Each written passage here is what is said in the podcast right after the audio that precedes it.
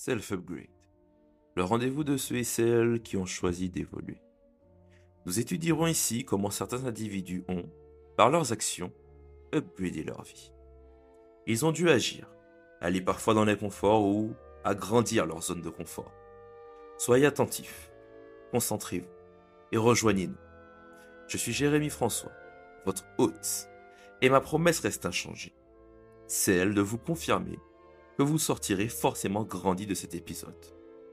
Le moment est venu, et je vous souhaite à tous et à toutes un bon upgrade. Ok, salut Alexis. Salut Jérémy.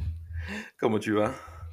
Bah écoute, ça va bien. Ça me fait très plaisir d'être en ta compagnie euh, voilà, pour, pour échanger. Ça fait longtemps qu'on ne s'est pas croisés, donc, euh, donc voilà. C'est vrai, c'est vrai. Moi, je suis content aussi parce que on reçoit en tout cas quelqu'un qui a fait plein de choses. Je ne vais pas commencer à dévoiler ta vie parce que je vais te poser des questions, mais qui a fait plein de choses, qui évolue beaucoup dans l'écosystème, euh, à la fois, je dirais, tech, nos codes, produits, etc. Donc, euh, je trouve que ça va être une discussion super intéressante. Pour ceux qui ne te connaissent pas, peut-être qu'il n'y en a pas beaucoup, mais pour ceux qui ne te connaissent pas, est-ce que tu peux juste nous dire ben, qui tu es, peut-être ton parcours et ce que tu fais aujourd'hui? J'espère qu'il y a plein de gens qui ne me connaissent pas comme ça. C'est l'occasion d'agrandir un petit peu euh, ma notoriété grâce à toi. Euh, bah écoute, euh, moi je, suis le cofondateur d'une société qui s'appelle Contournement, dont on va, je pense, parler principalement aujourd'hui. sinon, bah, à la base, moi je suis développeur. Enfin voilà, j'ai fait des études techniques, j'étais à la fac, j'ai étudié tout ça. J'étais dev, lead dev, voilà, jusqu'à aboutir à atterrir dans une boîte qui s'appelle Simplon, qui fait de la formation euh, au code. Mais moi, à l'intérieur de Simplon, je faisais, je m'occupais du, j'ai créé une agence web en fait euh, qui recrutait des anciens élèves de Simplon pour devenir euh, développeur. Enfin, et l'agence permettait de un leur mettre le pied à l'étrier. Voilà, on travaillait sur des vrais projets. On a fait aussi des devs un peu un peu plus seniors qui les encadraient. Donc voilà, petit à petit, je me suis vraiment éloigné du dev voilà, donc aujourd'hui, bah, c'est vrai que je me, me présente plus comme dev, même si je pense que c'est quelque chose qu'on a toujours en soi. D'ailleurs, ça me sert beaucoup dans le no-code. voilà, et aujourd'hui, bah, je fais cette, société contournement avec mon associé Erwan, que j'ai rencontré à Simplon, qui était un des cofondateurs de Simplon. Et on fait des formations aux outils no-code, alors que à certains outils. On, on est assez spécialisé sur ce qu'on appelle les no-code ops donc tout ce qui est Airtable, Zapier, Make, Notion, en gros tout ce qui est automatisation, organisation des données. Voilà, parce qu'on pense que c'est ça qui, euh, qui amène le plus aux gens, en fait, qui vraiment qui, qui change un petit peu la vie sans, sans trop euh, exagérer, mais euh, voilà, automatiser, je pense que ça, ça, peut permettre de gagner du temps. Et voilà, c'est un petit peu ça notre vision. Ok, ok, super. Alors tu vois, une question déjà me vient à l'esprit. Tu étais dev, tu es allé du coup chez Simplon, tu as connu le modèle de l'agence. Je pense que, on le sait tous les deux, le modèle de l'agence, il y aura, je pense, toujours du travail. Si tu es une bonne agence, que tu fais du bon travail, ben, c'est du service, mais tu auras en tout cas toujours euh, moyen en tout cas de vendre, de vendre des prestations. Pourquoi vous créez Contournement? Euh, En fait, c'est intéressant parce qu'il y a un vrai lien avec l'agence.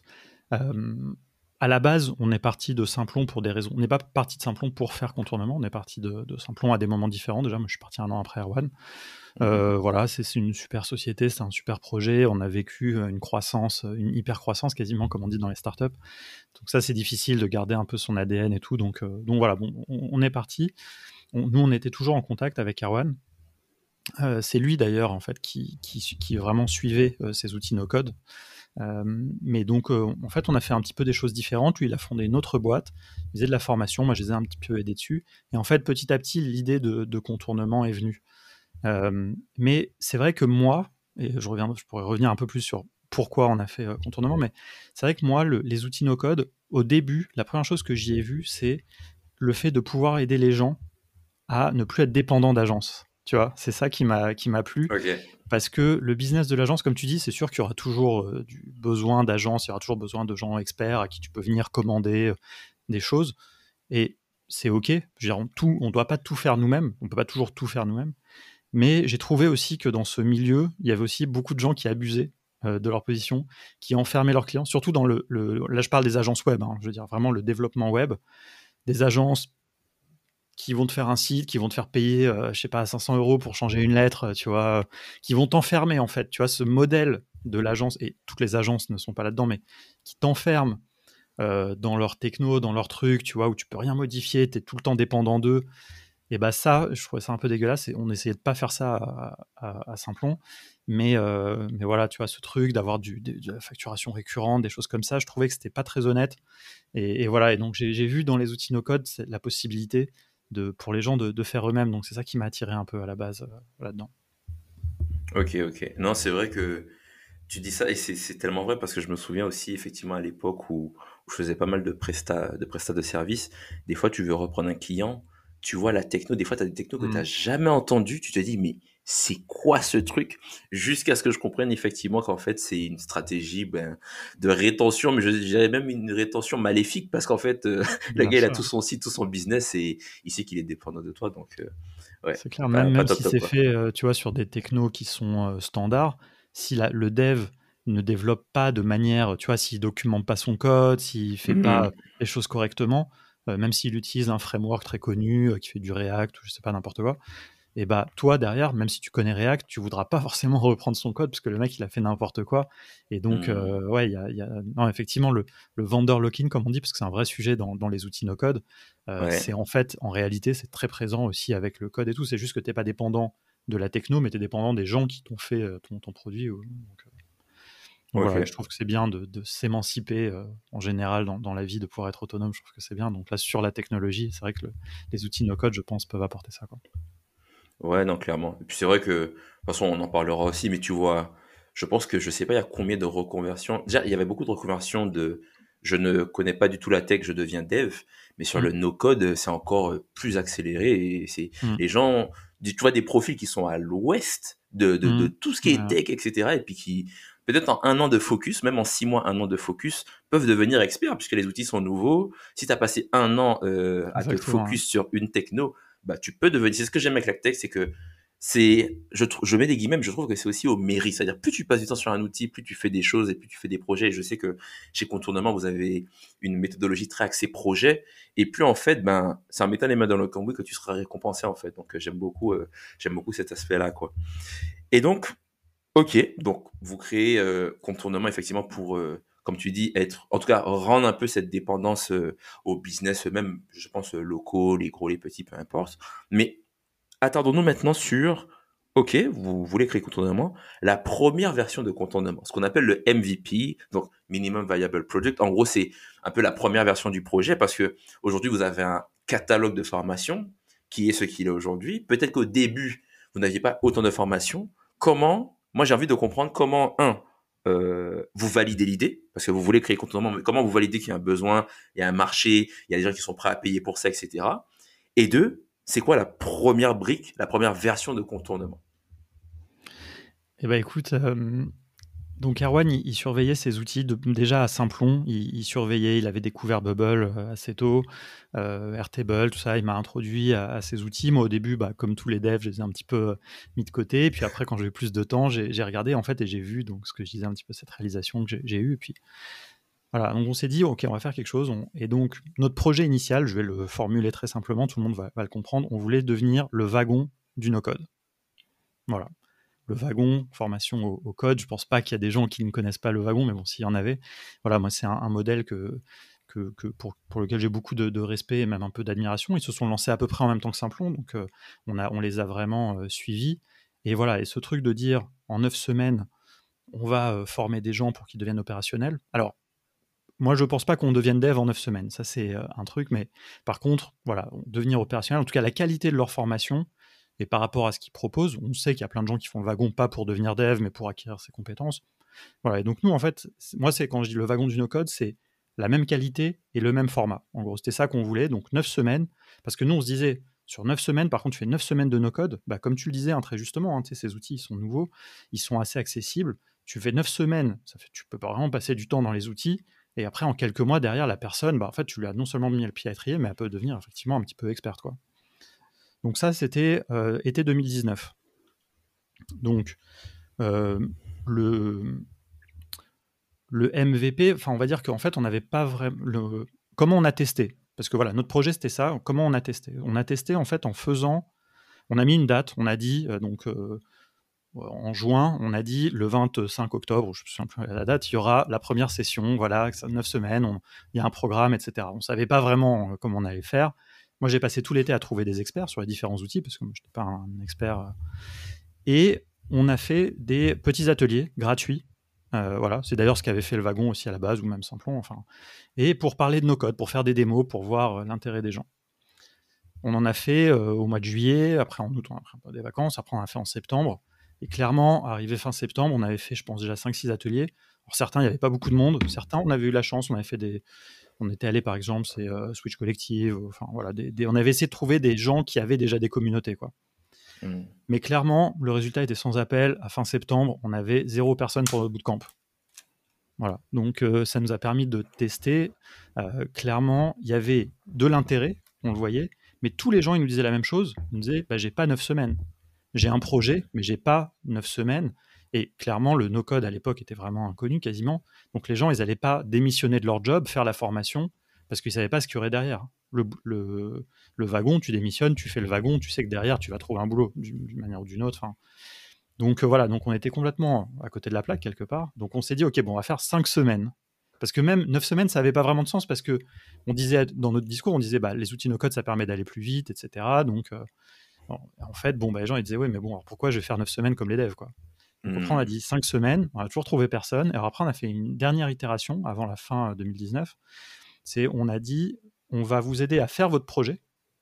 Vous allez venir avec votre projet. Et ça sera un soir par semaine et le samedi. Et là, on a trouvé quatre personnes.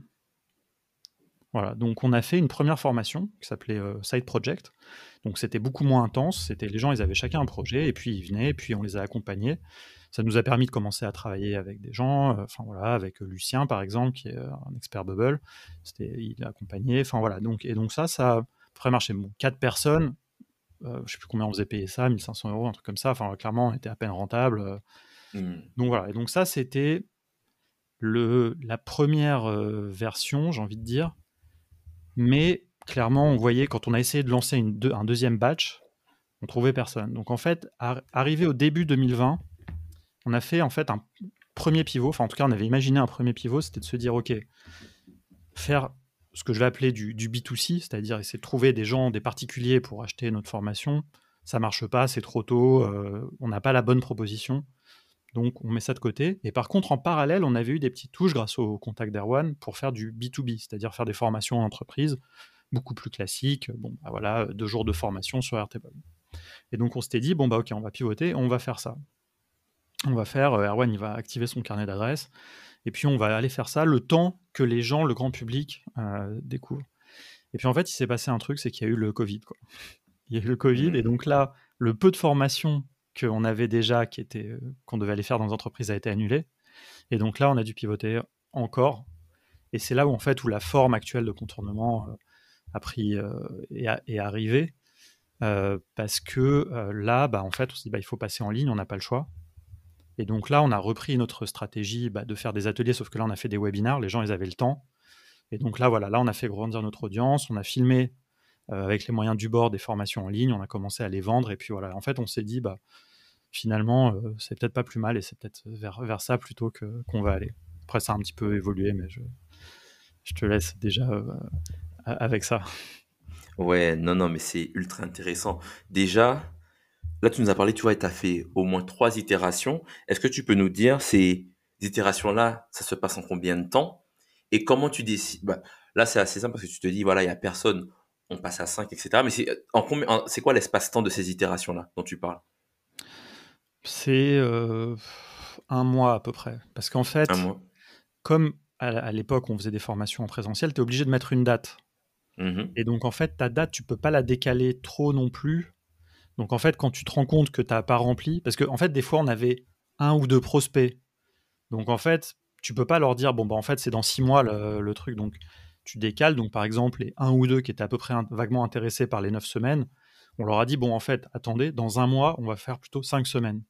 Et comme ça, on a tout. Et puis en fait, on a vu qu'il n'y avait pas. Et donc en fait, voilà. Donc c'est c'est euh, comme ça parce que bah, on n'avait pas beaucoup d'audience, mais on avait quand même. Enfin, on voyait bien. On avait avec les petits ateliers, etc., on avait déjà constitué quand même un petit fichier de gens qu'on pouvait solliciter pour voir ce qu'ils ce pensaient. Quoi. Donc, donc voilà, c'est assez, assez vite. Et puis même bah, après, par exemple, la formation Side Project, donc il n'y avait que 4 personnes. Donc pareil, on les a trouvés en un mois à peu près. Enfin voilà, c'était en gros de septembre jusqu'à. On l'a fait en, en, novembre, je crois, la formation de Project. Donc on a fait et puis après, en fait, de toute façon, on a tiré quand même la conclusion que globalement, à, la fin de l'année, quand on a fait notre bilan, on s'est dit, bon, pour l'instant, ça marche pas, quoi. Quatre personnes, ça, ça suffit pas, quoi. Ok, ok. Et euh, ok, donc ok sur ça. Et donc, comment tu passes euh, de ce que vous aviez, donc tu m'as dit effectivement, donc euh, vous avez essayé en tout cas le B2B, etc. Comment vous en êtes arrivé à ce qu'est contournement aujourd'hui? Parce que je trouve que ça a aussi beaucoup évolué. En tout cas, je trouve. Parce que moi, j'ai vu quand même de loin ce que vous aviez, ce que vous faisiez au début. Et en fait, je trouve que déjà, euh, tu n'en as pas parlé, mais le Slack de Code France, à la base, c'est vous qui êtes derrière ça au tout début. C'est. Ah, je te laisse en parler un petit peu. Effectivement, non, bah oui, c'est vrai que je l'ai pas, euh, je l'ai pas mentionné, alors qu'en fait, bah, quand je dis qu'on avait une petite audience, etc., c'était aussi là, quoi. Donc mm. très rapidement, parce que ça, ça fait partie quand même des, choses un peu euh, où justement il faut un peu galérer, quoi donc, quand on, a fait contournement, notre projet c'était de faire des formations, mais on s'est dit, bon, tant qu'à faire, il n'y a pas grand monde qui parle de no-code, donc on va essayer aussi de faire une communauté c'était très en vogue de toute façon dans, dans, la fin des années 2010 voilà les communautés la création de contenu tout ça. Donc voilà. On a fait on a lancé un podcast on a lancé ça c'était la partie contenu chaîne YouTube et tout et puis la communauté. Et donc en fait moi en gros dès que je voyais des gens qui parlaient de nos codes sur Twitter ou n'importe où les gens qu'on voyait dans les, dans les événements dans les meetups dans ce qu'on organisait bah après je les ramenais sur le Slack donc qui était le Slack de contournement. Mais pendant six mois en gros, c'est moi qui parlais tout seul quasiment dessus, quoi. Enfin voilà. Et en fait, encore une fois, là c'est pareil, c'est le Covid aussi qui, nous a qui a fait basculer.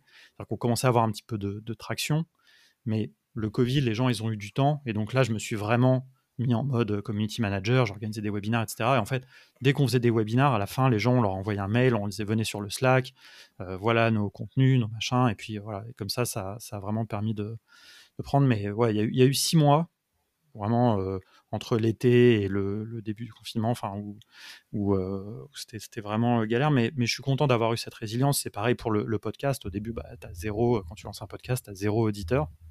Euh, alors, ce qui est bien dans le no-code, c'est que par contre, j'avais pas mal de gens à interviewer, puis les gens étaient quand même assez accessibles. Au début, j'ai eu des gens quand même assez intéressants que j'ai pu, euh, j'ai pu interviewer. Et donc voilà, mais pareil, voilà, continuer la résilience, ça, c'est un truc auquel je crois beaucoup quand on lance un projet.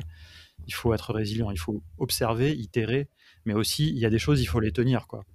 C'est-à-dire, il faut, surtout sur le contenu et la communauté. Sur le business, c'est un peu différent. Sur le business, je pense qu'il ne faut pas s'entêter dans une idée. Enfin, mmh voilà, c'est vraiment le sujet. Il faut valider, itérer. Mais par contre, quand on veut lancer euh, une chaîne YouTube, par exemple, bah, il faut passer beaucoup de temps à faire une chaîne YouTube que personne ne regarde quasiment. Quoi. Tu en as un, deux, trois, et puis après, ça, ça monte. Quoi. Ouais, non, clairement. Et moi, tu sais, il y a un truc qui m'avait choqué dans, la, dans le Slack No Code France. Je sais, je sais pas si toi tu vas te souvenir. Je sais pas c'est à quel moment, mais je vais t'expliquer. Je me souviens au début, effectivement, il n'y avait pas tant de monde que ça dans le Slack. Et à un moment, je pense que c'était pendant le Covid. Je sais que tu as branché une automatisation sur le Slack, parce que j'ai remarqué ça. Et en fait, quand les gens, je pense que tu avais dû faire un post LinkedIn ou un truc, je sais pas qu'est-ce qui s'est passé?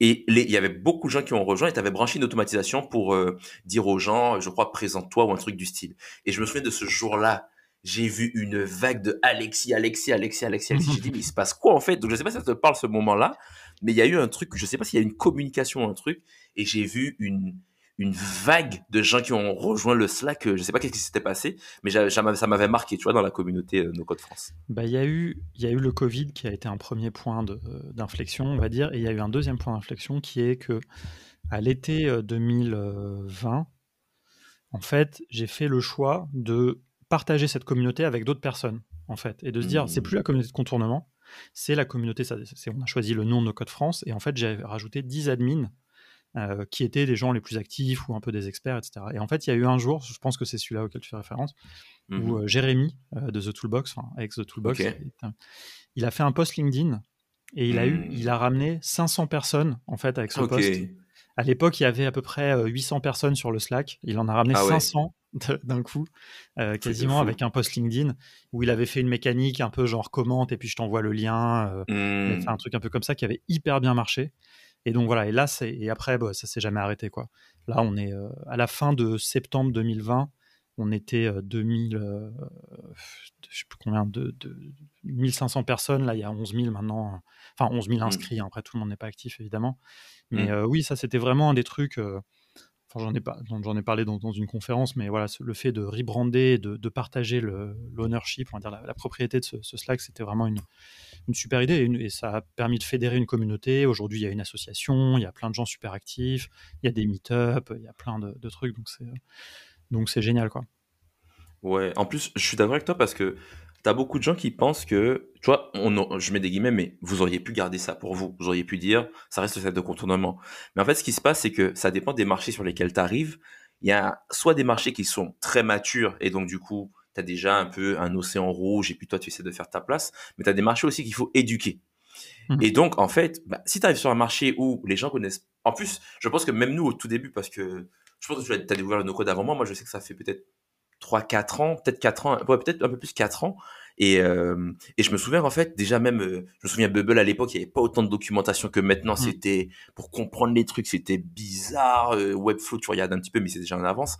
Et c'est vrai que quand tu dois éduquer, ben en fait, autant éduquer tous ensemble, parce qu'en fait, si on éduque le marché, potentiellement, il y a plus de gens qui sont prêts à payer, à comprendre la valeur derrière ce qu'on fait. Et en fait, tout le monde se partage une. En fait, on ne fait qu'agrandir le gâteau au à défaut de dire, ben en fait, mmh. celui-là, il mange la part du gâteau, etc. Et en fait, ça, c'est vrai que quand tu commences le business, des fois peut-être tu le comprends pas, mais en fait avec le temps tu comprends qu'en fait il y a des marchés qu'il faut éduquer, des marchés qui sont déjà très matures. Et en fait en fonction de ça, ben vaut mieux être une puissance de frappe commune que euh, juste essayer de dire euh, je fais mon truc dans mon coin parce qu'en fait euh, si tu as 100% mais d'un marché qui est très peu éduqué, c'est pas top top. Et alors que là en fait vous avez éduqué le marché donc c'est trop trop cool. Et vas-y. T'as un point? Ouais, non, mais c'est, t'as tout à fait raison, tu vois. Et c'est, et c'est vraiment, il se passe quelque chose en France autour du no-code et c'est un peu un, coup de chance, tu vois. C'est-à-dire que, effectivement, nous, on n'a pas décidé de garder le truc pour nous-mêmes, mais parce, mmh parce que, en fait, comme, enfin, vraiment, comme tu l'as dit, hein, de toute façon, si ça avait continué à s'appeler le Slack de contournement, etc., il y aurait eu une limite. Et Jérémy, par exemple, il n'aurait jamais fait ce poste. Normal, parce mmh. que on n'était pas concurrents, il faisait pas de la, de la formation, mais voilà. Et un autre exemple que, je peux te donner, c'est que très tôt, j'ai parlé avec Thibaut de Auto, donc qui est aussi qui fait de la formation. Et mmh là, pour le coup, on était vraiment en concurrence. C'est-à-dire que quand, ils se sont, mmh. quand on s'est lancé, eux existaient déjà. Mmh. Et en fait, assez vite, on s'est appelé et on a eu exactement cette réflexion et cette image du gâteau et tout. Et en fait, on s'est un peu mis d'accord. On s'est dit, bah, ok, faisons le truc ensemble. Et comme ça, on a rajouté une, deux, trois, quatre, cinq, dix personnes. Et puis mmh. ensemble, on a, on a fait grandir le truc. Cette phase-là, maintenant, elle est terminée parce que maintenant, il y a eu d'autres acteurs qui sont arrivés, donc eux, par contre, partagent moins et tout. Qui, mmh. Mais, mais oui, oui, c'était. Euh, et, franchement, ça, ça, a bien marché, tu vois. Donc, euh, je suis vraiment content d'avoir fait ça et, ça fait que, bah voilà, aujourd'hui, en France, il y a une très grosse communauté, il y a plein de choses qui se passent parce que la fondation, ça a été. Nous, c'est un peu par, par hasard que ça a été notre Slack finalement, mais on a été les premiers. Mais le fait d'aller discuter avec tout le monde et que tout le monde accepte parce que voilà, moi j'ai mmh. tendu la main à tout le monde, mais tout le monde a accepté et a participé en retour. Bah voilà, ça, ça a mis une fondation pour quelque chose de vraiment très, euh, très solide et très intéressant. Quoi. Ok, ok. Et donc du coup, parlons de l'aspect communauté parce que tu sais, on dit beaucoup dans le, en tout cas dans le milieu de la tech ou même euh, des indie hackers ou etc. Indie hackers, c'est des gens qui vont construire des produits un peu seuls ou en très petites équipes. On dit souvent construire une communauté au départ, donc construire vraiment une communauté. Et en fait, en soit en éduquant ta communauté ou en partageant des ressources ou même en partageant ton propre parcours en disant ben voilà je suis en train de découvrir le no-code, je vous partage un peu les tips, je fais une newsletter, etc. On dit souvent que de la communauté vont émaner des besoins et que ces besoins-là justement vont te permettre de créer des produits. Toi, c'est quoi ton avis sur ça par rapport à ça? Euh, Ouais, non, bah c'est carrément ça. Euh, par contre, le, le truc que nous on pensait au début, c'est que notre communauté, ça serait aussi nos clients. Or, mmh. ça, on s'est rendu compte assez vite que ça serait pas le cas.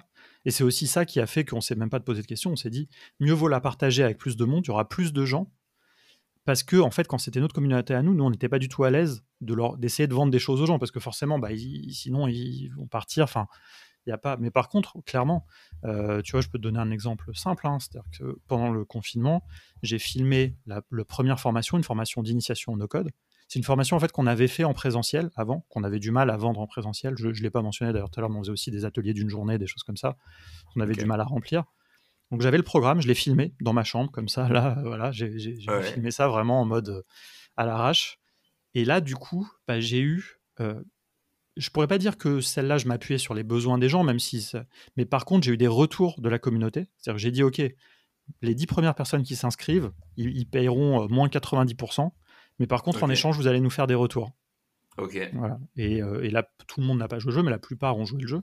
Mmh et donc voilà. Et donc, clairement, c'était donnant-donnant. quoi. Et après, derrière, nous, on a amélioré notre produit. Et après, on a commencé à le vendre un peu dans la communauté, mais sans faire de forcing, mais par contre, et après en, dehors, quoi, surtout. Mais les gens aussi, on avait des gens qui, qui nous ont recommandé, qui ont. Donc voilà, en fait, c'est cette réalisation, et c'est d'ailleurs, c'est aussi quelqu'un qui m'avait un peu guidé là-dessus. Il m'a dit ta communauté, c'est pas vos clients, c'est vos ambassadeurs, plutôt. Mmh. Et, et, ça, ça s'est révélé très vrai. Donc, ou même, tu vois, des fois, quand on a des doutes, on peut poser des questions, les gens. Donc, on peut effectivement un peu observer les, les besoins ou au moins avoir du feedback. Enfin, il y a plein de, de, choses qui font que voilà. Mais par contre, c'est pas là où tu vas aller puiser le plus pour euh, tes clients. Ce qui paraît normal, il faut mmh. aller chercher en dehors, quoi. De toute façon, sinon mmh. tu, tu, rinces les gens euh, vite, quoi. Ok. Eh ben, sur ce point-là, tu vois, c'est intéressant qu'on en parle vite fait. Euh, tu vois, tu dis qu'effectivement, la communauté, effectivement, c'est et c'est pour l'échange et c'est pour éduquer les gens, comme on l'a dit, etc. Il y a deux points sur ça que, que j'aimerais bien évoquer avec toi. Le premier, c'est est-ce que tu penses que, justement, de par la typologie du no-code, qui se veut un peu émancipation, donner accès à tous, euh, un peu, je mets des guillemets, mais mettre tout le monde au même niveau et faire en sorte qu'il y ait un peu euh, d'égalité, que ce soit pas que les devs qui aient un super pouvoir, ça fait que tu peux pas faire payer les gens constamment. Ou est-ce que tu penses aussi que c'est lié aussi des fois au mindset français? Je m'explique on est, je pense, tous les deux des fois dans des communautés anglophones. Dans les communautés anglophones, moi, je vois que quand, et alors USA, mais peu importe, vraiment anglophone, quand les gens veulent un truc, ils n'hésitent pas à payer. Les gens payent, mais ultra facilement. Ça, c'est un truc que j'ai remarqué, tu vois. Mmh. Même une question, je me souviens, j'étais sur une communauté euh, euh, bah, de no-code, mais anglophone. Et euh, il y a un gars qui posait une question et je lui dis, il posait une question sur Stripe et je lui dis voilà pour faire Stripe, euh, parce que l'API Stripe, euh, en tout cas elle a beaucoup évolué, mais des fois c'était pas accessible à tout le monde. Donc Stripe c'est un logiciel de paiement, on va dire paiement en ligne.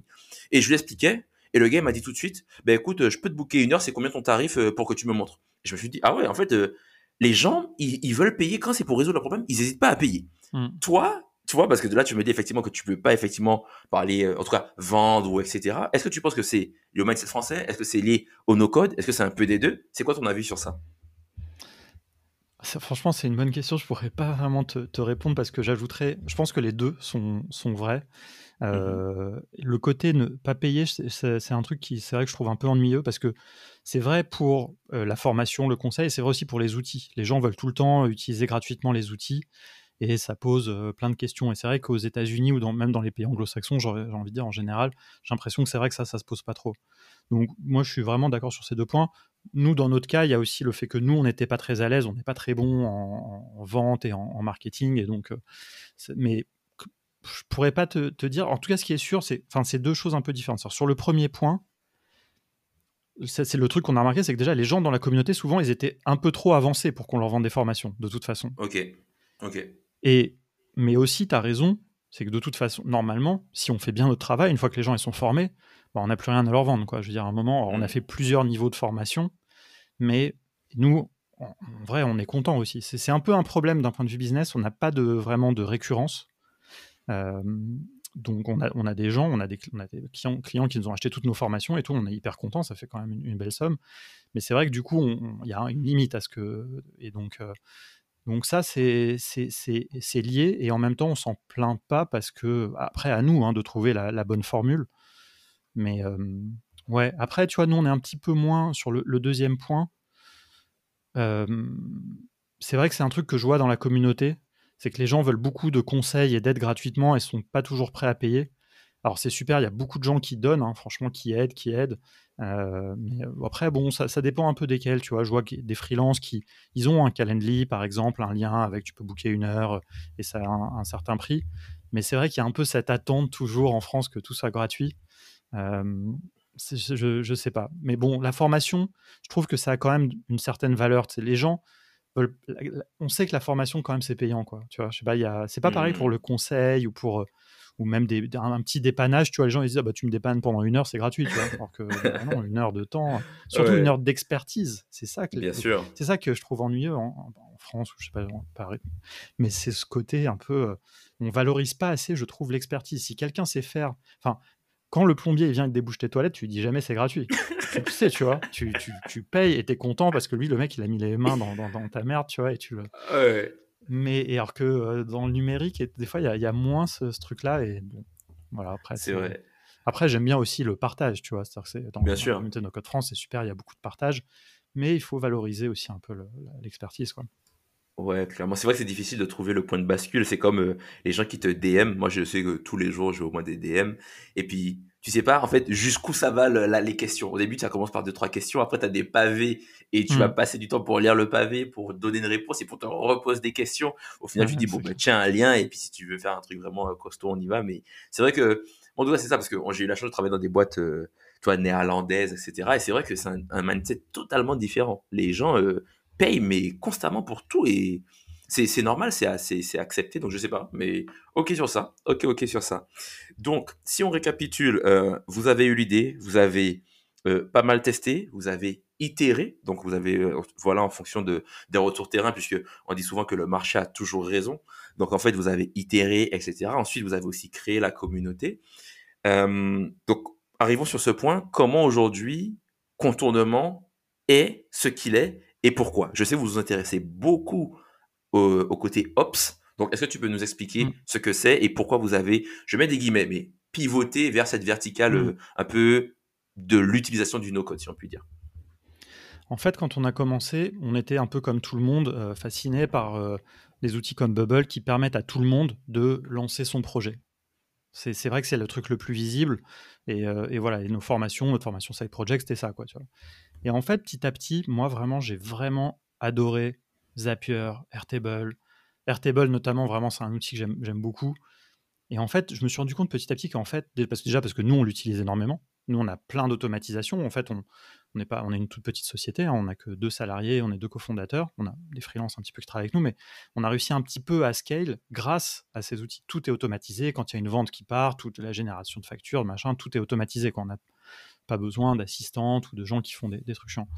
Et donc en fait, ça, je me suis dit, mais en fait, c'est ça, quoi. La vraie révolution, c'est moins sexy, c'est moins visible. On, utilise souvent l'image de l'iceberg, tu vois, c'est-à-dire que les gens voient la face visible. Ouais, je vais lancer ma startup, je vais devenir riche grâce au no-code, mais en fait, c'est en dessous, c'est l'organisation, c'est les automatisations, parce que ça s'applique dans plein de contextes.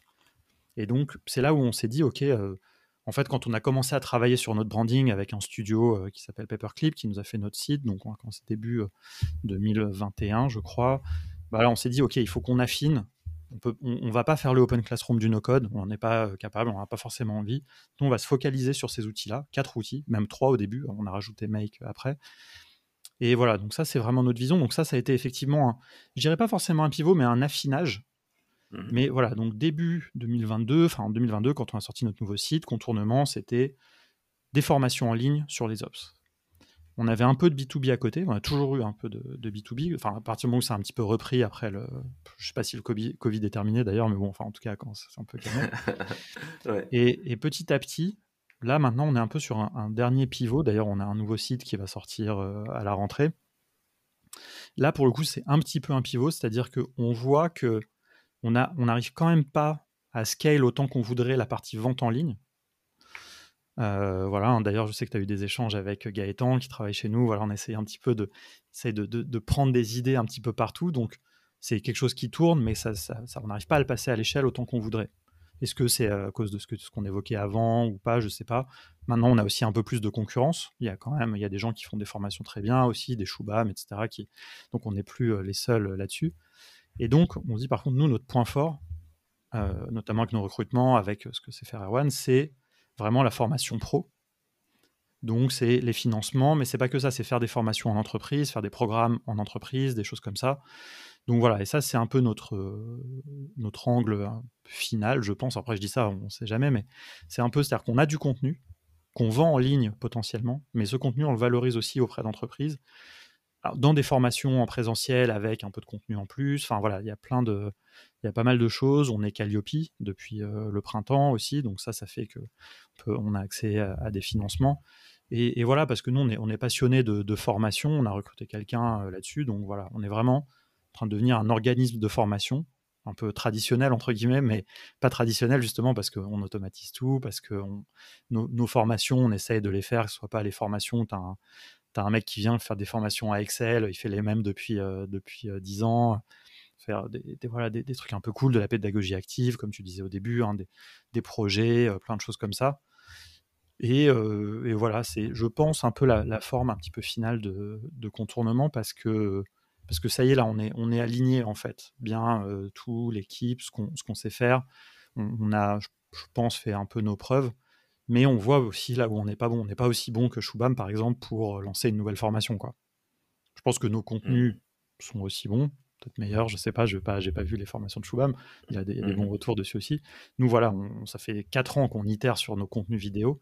Par contre, voilà, on n'est pas des experts du marketing. Et en plus, pour être tout à fait honnête, je pense aussi, c'est aussi la raison pour laquelle on s'est focalisé un peu sur les ops aussi, c'est parce que le marché, c'est le marché entreprise. Et moi, je pense que les TPE, les PME, c'est pas facile de, leur faire comprendre qu'ils ont besoin d'Airtable, mais une fois qu'ils l'ont compris, par contre, ça leur change la vie, quoi, je veux dire. Et ça, on en a mm. plein, des exemples de boîtes d'assaut aussi, enfin, plein qui, ont euh, pu euh, vraiment se simplifier la vie, euh, Enfin, vraiment, c'est, on a plein d'histoires comme ça qu'on, documente et tout, euh, justement. Donc voilà, donc c'est, ça un peu, c'est ça le, marché qui nous intéresse, et un peu moins, et je vais le dire sans être trop péjoratif, mais un peu moins les wannabe entrepreneurs, quoi. Mmh.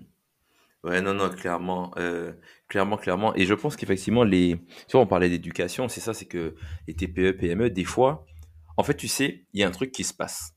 C'est que et moi, en fait, tu vois, c'est plein de gens justement qui sont dans des TPE, PME qui m'ont fait remarquer ça. C'est que quand tu es dans la tech, tu es dans une bulle, mais tu sais pas que tu es dans une bulle des fois. En tout cas, moi, c'était mon cas. Et tu penses que tout le monde connaît les outils d'automatisation, mmh. Notion, euh, comme tu dis, Zapier, Make, N8. Pour moi, tu vois, pour nous, c'est logique parce que on évolue dans cet écosystème euh, depuis très longtemps. Et quand tu vois, tu sors un petit peu de la bulle, donc tu arrêtes d'aller euh, à la Felicita ou à WeWork ou retrouver tout le monde et que tu vas vraiment dans des trucs un peu normaux si je puis dire, tu que les gens, c'est de la magie pour eux, tu vois. Mm. Dire, tu vois ce que tu dis, hein, je me souviens d'un tuto que tu avais fait qui était super intéressant. C'était justement sur les factures, je crois que c'était avec Airtable et puis non, c'était mm. sur les diplômes que tu avais montré comment tu, tu générais des, euh, euh, des, des, diplômes un peu en automatique? Tu montres ça à quelqu'un, il se dit mais c'est de Alexis, c'est un magicien, tu vois, mm. c'est trop bien. Et donc effectivement, je pense que moi je pense qu'en fait il vous faut un bon tunnel de vente pour euh, voilà éduquer, euh, faire prendre conscience, casser les croyances limitantes, reconstruire des nouvelles croyances, etc. Mais je pense que clairement, c'est vrai que c'est un marché, euh, je pense, qui est très grand et qu'effectivement, celui qui réussira à, bien percer ce marché-là, il aura vraiment, il y aura vraiment un truc à prendre, quoi. Tu vois. Mmh. Ouais, et puis et puis il y en a pour, euh, pour tout le monde, hein. ça pour le coup, ce marché-là, comme tu dis, c'est un gros gâteau, quoi. Donc, euh, mmh. si on n'en prend qu'une partie, on sera très content. On a commencé déjà, mais on est prêt aussi à, mmh. partager. Nous, on a un, truc, c'est que, enfin, peut-être d'ailleurs, je vais sauter à une de, tes questions, mais c'est vrai que nous, on n'a pas forcément la, la volonté de devenir une très grosse société.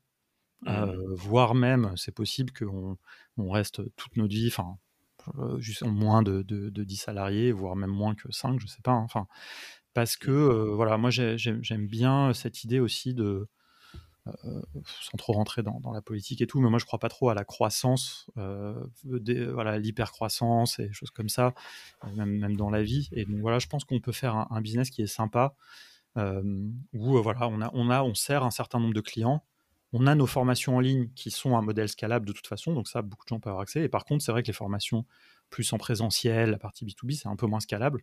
Mais par contre, nous, on veut le faire bien, on veut faire sans concession, on veut choisir aussi les gens avec qui on travaille, que ce soit les freelances, euh, formateurs, et les clients, évidemment.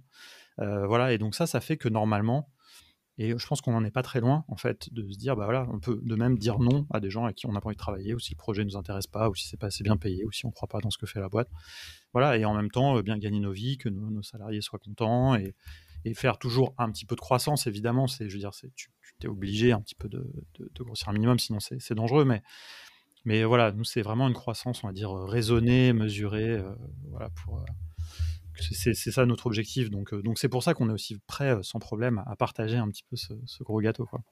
Mmh ok. Qu'est-ce qui fait que mmh, pas que tu ne crois pas, mais que l'hypercroissance, c'est pas le truc euh, qui t'attire? Parce que c'est vrai que, alors, déjà, je sais que on est un peu en période de récession. C'est vrai que ça a mis un peu un frein euh, au lever de fonds euh, qui, a, tous les jours tu voyais des levées de fonds sur LinkedIn euh, mmh, l'argent l'argent pleuvait sur sur l'écosystème.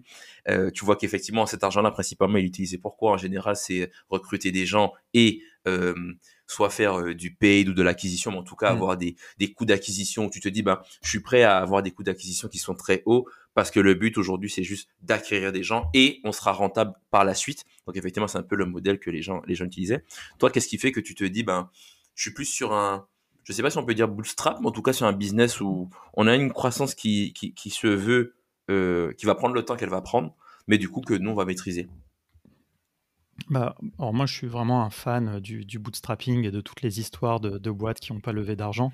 Et il y en a mmh des, très belles, tu vois. Et donc, euh, voilà, ça, c'est vrai que c'est une question qu'on s'est posée à un moment, hein, avant le Covid. Enfin, voilà, est-ce qu'on voudrait un jour lever de l'argent? Et moi, c'est vrai que, en fait, je pense que quand tu lèves de l'argent, tu perds ton indépendance. Et pour moi, l'indépendance, c'est hyper important. Mmh. Donc ça, c'est voilà. Donc, et donc forcément, bah, comme on n'a pas des énormes moyens, on doit, on peut pas grossir d'un coup très vite, quoi. Après, la, vraie réponse, pour être honnête aussi sur ce côté hyper-croissance et pourquoi on n'en veut pas, c'est parce que je pense qu'on a été, euh, Erwan comme moi, un peu traumatisé aussi par notre expérience à Simplon, où là, on a mmh. vécu ce truc-là, un peu cette course, euh, cette fuite vers l'avant, hein, quelque part, de grossir, grossir, tu commences à lever de l'argent. Euh, c'est un peu comme de la drogue, hein, c'est as besoin de toujours plus. et franchement, c'est c'était un peu euh, difficile. Moi, je, ne dirais pas que je l'ai mal vécu. À Saint-Plon, j'ai eu la chance d'être parti un peu, un peu séparé. J'en ai même profité. Au contraire, c'était une super expérience. J'ai appris énormément.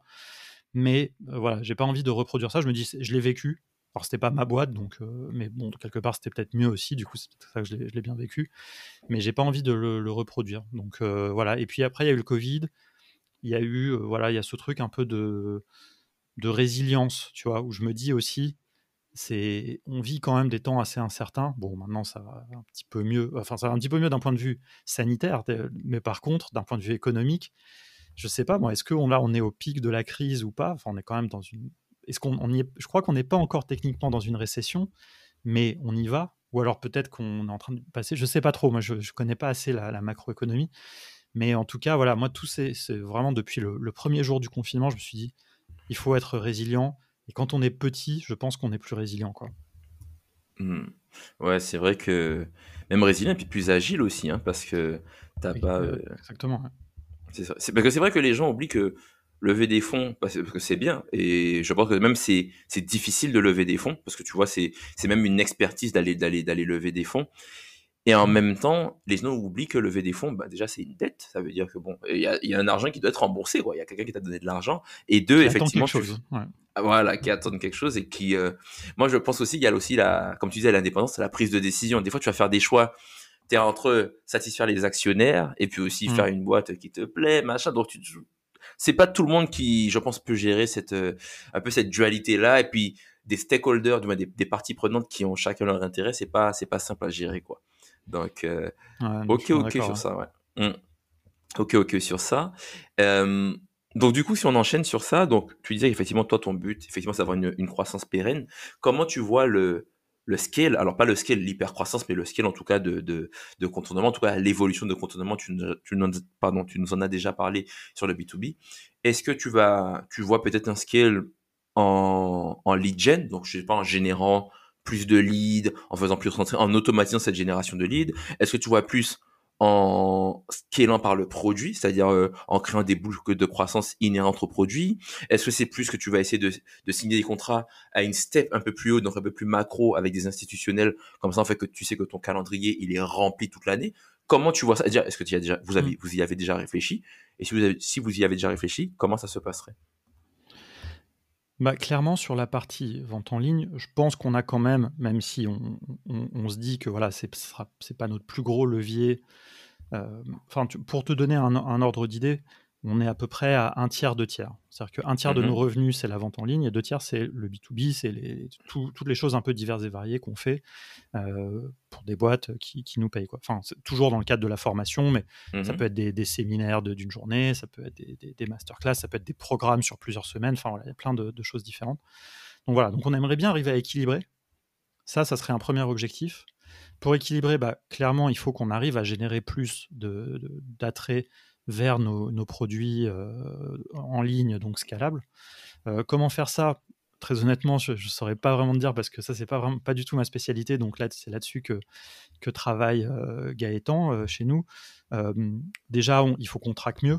Ça, c'est un truc, on est très mauvais sur le tracking. Donc là, on a d'ailleurs notre ami commun Lionel qui nous a aidé là-dessus.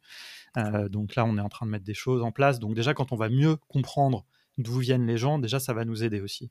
On fait un petit peu de, de, paid, donc des, Facebook Ads, etc. Donc quand on pourra mieux traquer, peut-être qu'on verra aussi sur quoi on peut investir plus, là où on devrait arrêter. là, on est un peu à l'aveugle. Donc ça, c'est...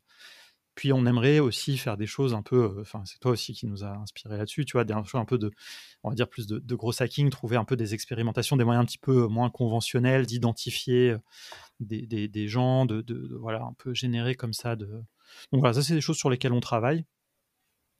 Euh, dans le même temps, on essaie de faire grandir toujours notre notoriété. On a la chance d'être déjà un petit peu connu dans le monde du no-code, mais on essaie de, sortir de ça avec différents moyens. Ça, c'est aussi plus le, rôle d'Erwan. On a écrit un livre, ça, ça nous a aidé aussi un petit peu. Voilà, c'est toujours ce truc de comment on peut sortir de l'écosystème no-code. Là-dedans, dans l'écosystème no code, globalement, les gens nous connaissent, on leur a déjà vendu ce qu'on pouvait leur vendre, euh, et puis c'est très cool. Voilà, ils sont, c'est plus comme on disait au début, c'est nos ambassadeurs, c'est les gens qui, nous aident. Mais euh, voilà, donc c'est ça. Et après, sur la partie B2B, ça je peux pas vraiment euh, en parler parce que c'est plus le, domaine d'Erwan, et puis il y a des choses aussi qu'on peut pas forcément trop partager. Mais clairement, l'idée, comme tu l'as dit, hein, c'est on va essayer de vendre toujours plus cher et, vendre moins, quoi. Tu vois, j'ai envie de dire, moi, franchement, euh, si on peut faire moins de projets, mieux payés, euh, c'est aussi bien, euh, voilà, parce qu'on on pense que ce qu'on vend, c'est il y, a une certaine qualité. On a avec nous aussi vraiment les meilleurs formateurs, on les fait monter en compétences, on a du très bon contenu. Donc voilà, le but, c'est aussi de, de, valoriser ça, de devenir peut-être un peu plus exclusif, quoi. Je sais pas, c'est pas pour être élitiste, mais c'est juste que en fait, on n'a pas envie de, de, trop travailler. Quoi. Enfin, c'est ça le truc de la croissance. Pour moi, elle a un coût toujours aussi que tu, travailles nuit et jour. Moi, je, je, on est passionné par ce qu'on fait. Tu vois, on travaille beaucoup, mais je crois pas au truc de il faut travailler nuit et jour, le week-end, etc. Ce qui on lit beaucoup d'entrepreneurs euh, qui, parlent de ça sur LinkedIn et tout. Moi, je trouve que c'est pas très sain. Donc, euh, donc voilà, je suis prêt à gagner un peu moins, mais euh, que, que, que, voilà, ça soit, que soit un peu raisonné voilà, le, seul ce qui va voir, ce qui va impacter sur ça, c'est comment on va réussir à scaler la vente en ligne, j'ai envie de dire. Hmm. C'est notre challenge, mais c'est passionnant aussi. Hein. Ouais, non, clairement. En fait, je pense que c'est, c'est, trop marrant que tu dises ça parce que, effectivement, quand tu es passionné, bah, tu comptes pas tes heures. Tu te rends compte que, juste en fait, tout ce que tu fais est lié à, est lié à ce que tu fais à ton business. Et il y a un deuxième point, c'est vrai que si tu rapportais tout le temps que tu passes avec ton output, tu te dis ah ouais là quand même j'ai passé beaucoup de temps hmm. pour le truc. Donc mais après je pense que c'est aussi une histoire comme tu dis de, saison. Je pense qu'il y a peut-être des moments où bah, il faut travailler beaucoup parce que ben euh, il y a peut-être une échéance, euh, il y, a, y, a, un projet à sortir etc. Mais c'est vrai que tu peux pas être euh, à 200 km à 200 km/h toute l'année. C'est même une voiture elle fait pas ça donc tu peux pas faire ça. Par contre tu as dit un... ah non vas-y t'as as un point. Ouais, non, j'allais juste dire, effectivement, je pense qu'il faut savoir identifier les moments où des fois il faut mettre l'accélérateur. Et nous, dans le no-code, mmh. je pense qu'il y a eu des moments, et on l'a fait, on a mis des coups d'accélérateur parce qu'il fallait pas rater le, momentum, quoi.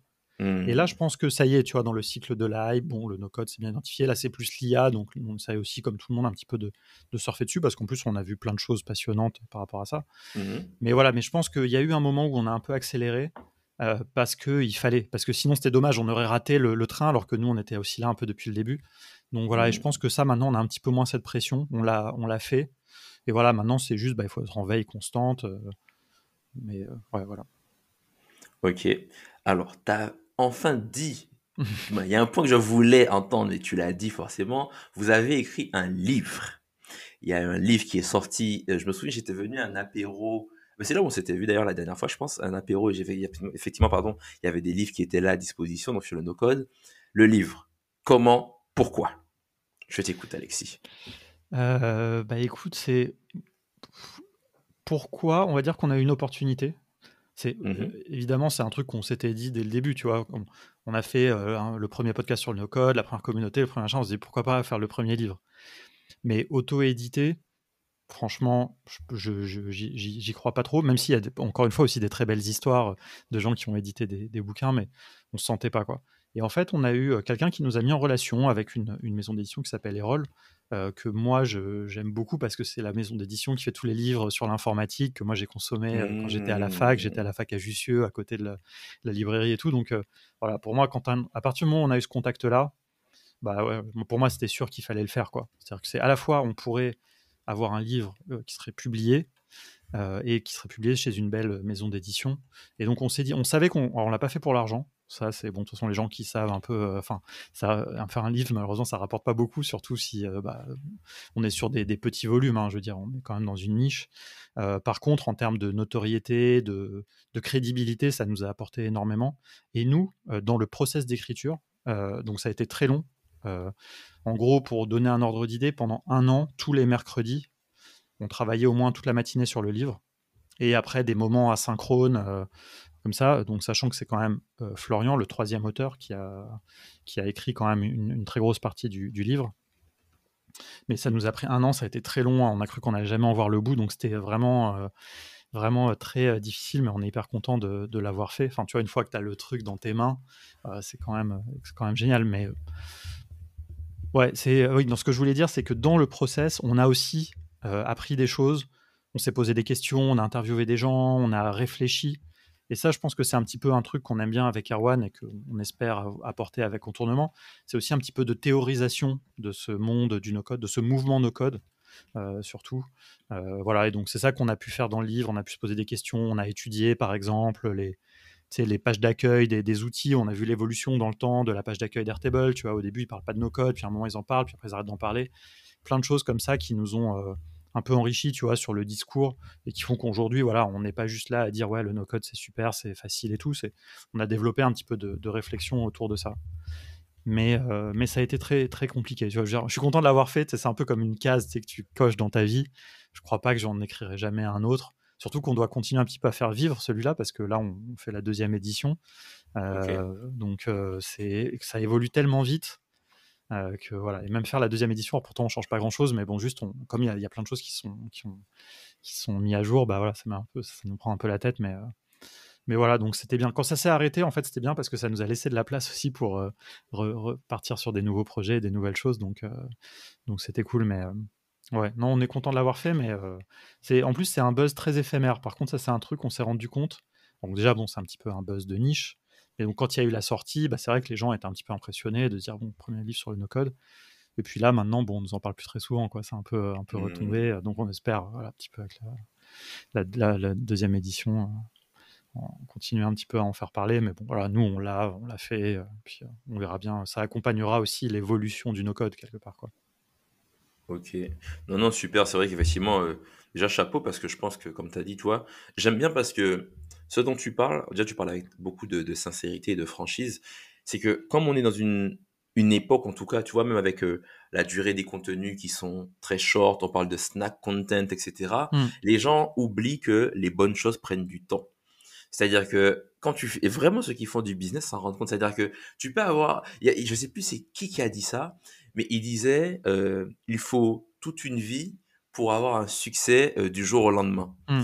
Et en fait, ça prend du temps. Les bonnes choses prennent du temps. Il faut te tromper, il faut essayer, il faut faire plein de choses, il faut mettre beaucoup d'énergie pour qu'en fait, bah, tu puisses recevoir quelque chose. Donc, euh, et après, au bout d'un moment, effectivement, quand tu quand atteins un certain, un certain, certain, un certain cap, mais il y a des choses que, qui prennent, en tout cas au débutant, peut-être X temps à faire, mais toi, ça va aller très vite parce que tu as quand même toutes ces années derrière toi. Donc, euh, moi, j'aime beaucoup, j'aime beaucoup en tout cas cet aspect-là de très terre à terre que, que vous avez. Et tu as parlé d'un truc. Et ça, je pense que c'est un truc qu'on connaît tous.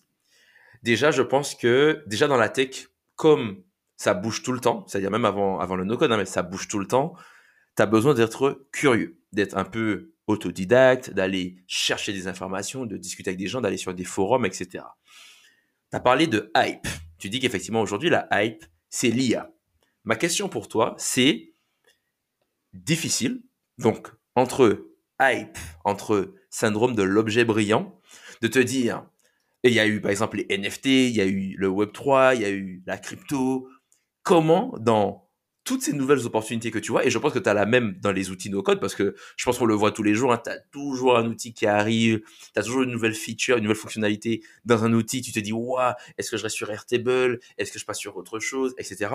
Comment toi, tu arrives dans cet écosystème où il y a plein de choses qui paraissent super intéressantes à te dire, ben, écoute, nous chez Contournement, on va avoir ce focus là parce que on va avoir ce focus là sur tel outil. Peut-être qu'on va regarder un petit peu, mais sans forcément aller très en profondeur. Comment tu arrives à gérer tout ça? Ben, en fait, en, en étant en veille euh, constante, après, moi, j'ai la chance, tu vois, de, bah, d'être euh, dans cette communauté no-code, de tout le temps discuter, tu vois. Quand on se voit, on, parle, tu vois. Enfin, quand je vois Lionel, par exemple, on parle beaucoup et il, a beaucoup plus creusé sur l'IA, par exemple. Donc, le fait, moi, je parle avec lui, bah, ça me donne des, des, des, insights, des points de vue. Et ça, c'est tout le temps. Et donc, moi, je suis tout le temps en train de, de ruminer ces choses. Et j'essaye de résister au syndrome de l'objet brillant. Ça, j'adore cette expression parce que franchement, dans le no-code, ça, c'est vrai que c'est vraiment. Je vois dans la communauté, les gens, hop, un coup un outil, un coup un autre, dès qu'il y a un nouveau truc, les gens ils switchent. Et euh, ça, c'est vrai que bon, maintenant, on a un petit peu de recul, donc on a fait le choix de se tenir à certains outils. Par contre, on regarde toujours un petit peu. Et si j'ai plusieurs signaux qui me font dire que quand même il y a un truc, il faut le regarder un peu plus sérieusement, j'y vais, tu vois. Mais ça ne veut pas dire qu'on va aller faire tout de suite une formation dessus ou quoi. Mais on teste, tu vois. Tu as parlé des NFT tout à l'heure, c'est marrant parce que euh, bah, quand c'était vraiment la hype des NFT, bah, nous aussi, on s'est dit, j'ai envie de comprendre c'était quoi le, truc. à titre perso, je, suivais un petit peu ça, mais je me suis dit, bah, chez Contournement, on a fait, on a vendu nos formations, on a vendu un accès à toutes nos formations sous la forme de NFT.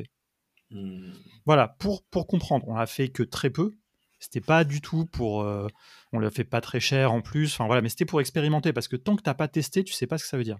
Et rétrospectivement parlant, bah, en fait, je me suis rendu compte que ça avait peu d'intérêt finalement. Parce que tous les gens qui avaient acheté les NFT, quasiment, ils avaient acheté. Alors, quelques-uns, ils avaient un peu parce que c'était le, hype. Et puis les autres, c'est juste parce qu'ils étaient un peu malins. Et ils se sont dit, bah, en fait, ça coûte beaucoup moins cher d'acheter tout. Euh, tu vois. Mmh. Et donc, voilà. Mais donc, comme ça, on a appris. Ça m'a pas pris trop de temps. Mais au moins, je sais vraiment ce que c'est de faire un NFT. Alors, on a fait le truc facile, on n'a pas fait un smart contract et tout. Mmh. Et pareil sur l'IA. Ça fait six mois, moi je joue beaucoup avec. Franchement, bon, l'IA, je pense qu'on ne peut pas comparer l'IA et les NFT parce que l'IA, c'est vraiment un truc, je pense, qui est en train de bouleverser nos vies, sans être trop, euh, sans faire trop d'euphémisme, mais quand même, c'est. Et moi, je veux dire, j'utilise maintenant très régulièrement. Et ben voilà, je me suis dit, là, je fais un contenu. On a fait une petite formation, toute simple, un truc sans prétention qu'on a vendu pas très cher d'ailleurs, un petit cahier de vacances, on appelle ça. Mettez-vous à jour sur, euh, sur l'IA. Et voilà, et tu vois, et comme ça, moi, en créant les contenus, ça me force à mettre mes idées. Alors, on a, on a aussi mmh. travaillé avec un expert qui nous a fait des vidéos sur l'IA plus particulièrement, parce que moi, je, déjà, je pense pas qu'il y ait beaucoup de gens qui peuvent vraiment dire être experts, parce qu'on est vraiment sur des choses tellement, tellement nouvelles, mais quelqu'un qui a plus creusé, quoi. Mmh. Et voilà, tu vois, par exemple, on discute avec Lionel, peut-être qu'on annoncera à la rentrée des choses aussi euh, avec lui, mais voilà, tu vois, c'est ça ce truc de se dire, ok, il y a quelque chose, il y a des signaux, il y a plusieurs signaux qui font dire que, que c'est intéressant, je creuse, si je pense qu'il faut aller un peu plus loin, je vais essayer de faire un petit produit ou un petit truc avec quoi. Et on mmh. voit. Et après, euh, bon bah ça marche, ça marche pas. Là, le, cahier de vacances, personne ne l'aurait acheté. Bon bah, bon bah c'est dommage, mais c'est pas grave. Au moins j'ai ces contenus en vidéo. Et puis euh, voilà, à vrai dire, je les ai même fait dans un autre contexte. Et puis je les ai re, un peu remixés pour les faire, pour les, vendre sous cette forme-là. Et on verra à la rentrée peut-être. On les, on les vendra, on les intégrera dans une formation. Peut-être qu'on les rendra gratuits. On verra quoi. Enfin c'est voilà, c'est vraiment bah, toujours hein, ce truc très lean, on itère, on, découvre. Mais moi, il y a aussi un truc où je crois beaucoup à l'action, quoi. Pas de faire tout et n'importe quoi, mais il y a un moment aussi, il n'y a rien qui vaut de, tester vraiment. si on pense qu'il y, a quelque chose à faire sur l'IA, bon, bah, on teste, on fait un petit truc. On, pas on en parle, pas on fait de la com et on, brasse du vent. On, fait un petit truc, on le met entre les mains des gens et on voit ce que les gens y disent, quoi. Et s'ils pensent que notre vision de l'IA est, foirée, bah, on s'arrête là et puis, puis voilà, quoi.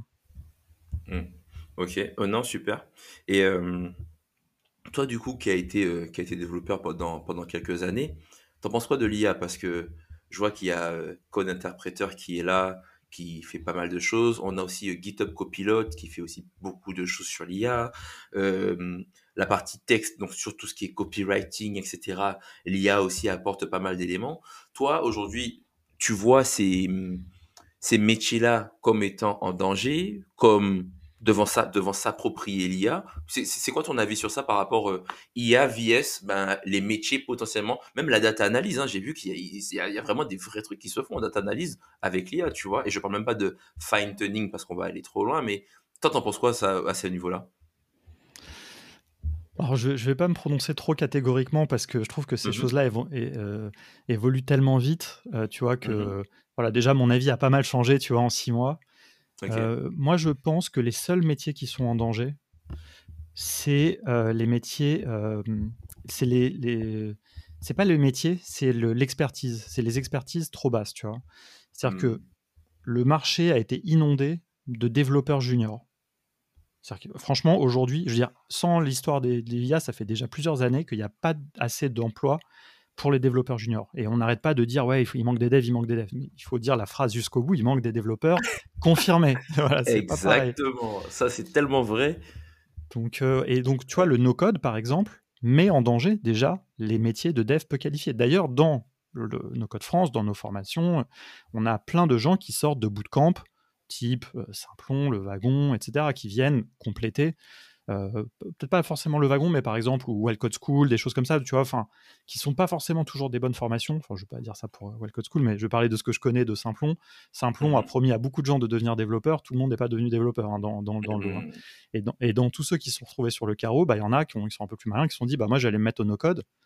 Et eux, par contre, ils sont bons parce que le mec, il a fait six mois d'apprentissage au code, il arrive sur Bubble, euh, très vite, il peut devenir un bon bubbler. Et là, après, il trouve du boulot. Donc, mmh. ça, ça marche bien. Et donc, l'IA, pour moi, c'est juste la continuation de ça. Mais oui, clairement, euh, bah, des, développeurs euh, peu qualifiés euh, qui. Ouais, on en aura de moins en moins besoin, quoi. Mais en fait, pour moi, c'est plus le no-code qui, fait ça que, vraiment l'IA. Parce que par contre, copilote, de ce que je sais, et moi, j'avoue, je fais quand même plus beaucoup de code, mais quand même, les devs l'utilisent de plus en plus. Mais même les bons devs, en fait, c'est juste, c'est comme avant avant React, enfin avant les frameworks, bah, les gens ils écrivaient plein de code, puis après ils sont mis à, utiliser React, ça te simplifie. Tu... En fait, le, but c'est de faire de moins en moins de code. Quoi. Les, développeurs, et c'est souvent des développeurs juniors, mais les gens qui aiment pisser du code toute la journée, en général, c'est pas des très bons devs. Quoi. Enfin, si je peux me permettre, un, mmh. bon développeur, normalement, son objectif c'est quand même d'écrire le moins de code possible.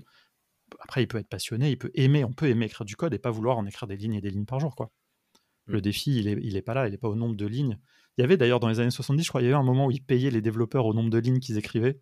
Et en fait, après, ils se sont rendus compte que c'était une, euh, très mauvaise idée. Quoi, donc, euh. Ouais, non, clairement.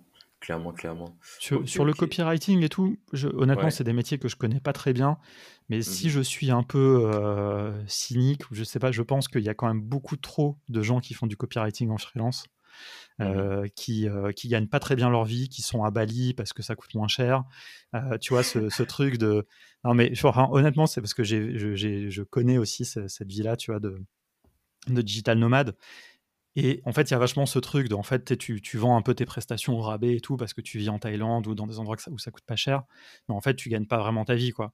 Et en fait, et ça, ça veut pas dire que ces gens-là sont mauvais, mais ça veut dire qu'il y a beaucoup de gens qui, en fait, ça dévalue, je trouve, le niveau d'entrée copywriter, à mon avis, les bons, les gens qui sont des professionnels de ça, qui font ça depuis des années, il y a quand même un truc très humain dans la copie, je veux dire, le fait d'écrire. Mmh.